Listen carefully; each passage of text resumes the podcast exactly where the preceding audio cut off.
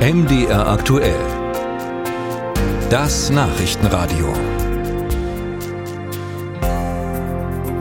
Die Ampelkoalition hat gestern ja eine Lösung präsentiert, wie die fehlenden Milliarden für das kommende Jahr im Bundeshaushalt ausgeglichen werden sollen. Da geht es um Mehreinnahmen, also zum Beispiel wird die CO2-Steuer stärker angehoben als bisher gedacht. Und es geht auch ums Sparen. Bundeskanzler Scholz sagte, es geht auch um Kürzung und Einsparung. Die machen wir nicht gerne, klar, sie sind aber nötig, damit wir mit dem Geld, was uns zur Verfügung steht, hinkommen.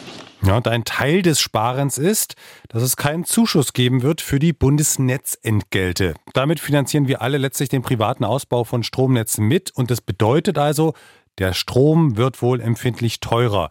Und das betrifft besonders Regionen, wo viel erneuerbare Energien eingespeist werden, wie zum Beispiel Sachsen-Anhalt.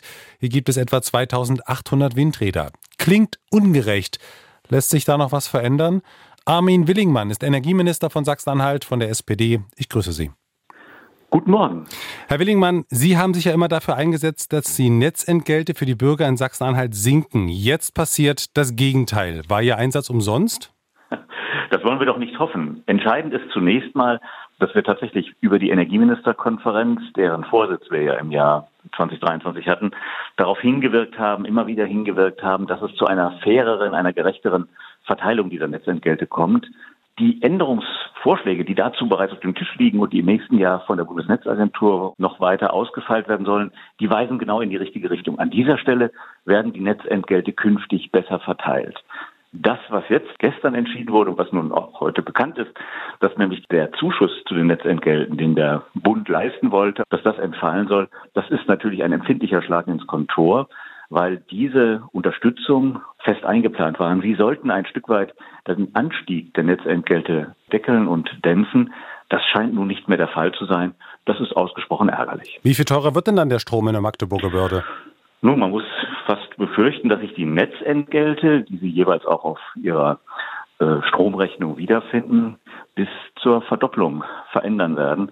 Das ist ausgesprochen misslich. Es war vernünftig, äh, diesen Anstieg abzupuffern. Dass das nun wegfallen soll, ist in der Tat eine überraschende Entwicklung und es passt nicht so richtig in die Zeit, denn die Netzentgelte die sind wirklich seit Jahren ein Ärgernis. Da sind Länder wie Sachsen-Anhalt, aber auch der ganze Norden deutlich benachteiligt. Und deshalb kann jetzt die Forderung nur lauten, wenn es den Zuschuss aus dem Bund nicht gibt, dann brauchen wir eine solidarische Lastenverteilung, dass nicht die die Zeche bezahlen, die besonders klimafreundlich ihren Ausbau erneuerbarer Energien betrieben haben. Sind Sie in diesem Punkt da enttäuscht vom Bundeskanzler von Olaf Scholz? Ich bin jedenfalls der Auffassung, dass man hätte an anderen Stellen auch nochmal nachschauen können, aber wir müssen uns ja nichts vormachen. Hier musste jetzt ein vernünftiges Konzept zusammengeschraubt werden. Da mussten sehr unterschiedliche Interessen berücksichtigt werden.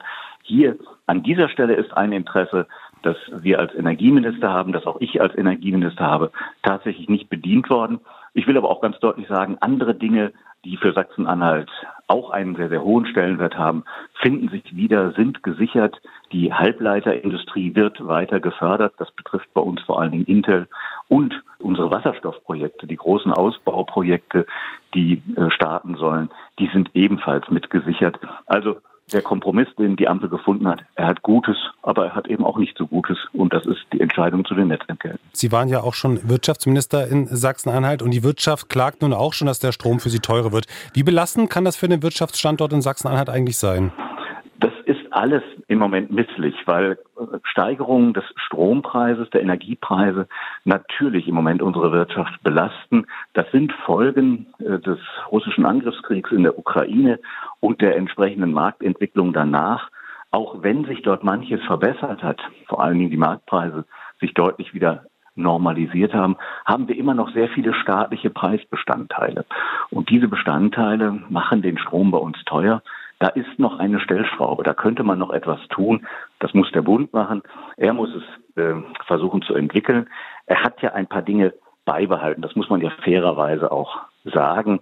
Also wir werden ja auch weiterhin äh, dabei bleiben, dass die EEG-Umlage abgeschafft ist und auch das Strompreispaket für die produzierenden Unternehmen, die sogenannte Strompreiskompensation für die energieintensiven Unternehmen, die wird ja kommen. Das ist also auch ein Teil des Pakets, auch dass die Stromsteuer gesenkt wird für das produzierende Gewerbe. Das ist nicht rückgängig gemacht worden. Das führt also auf der anderen Seite zu Entlastungen. Aber wir haben tatsächlich ein äh, insoweit bivalentes Bild.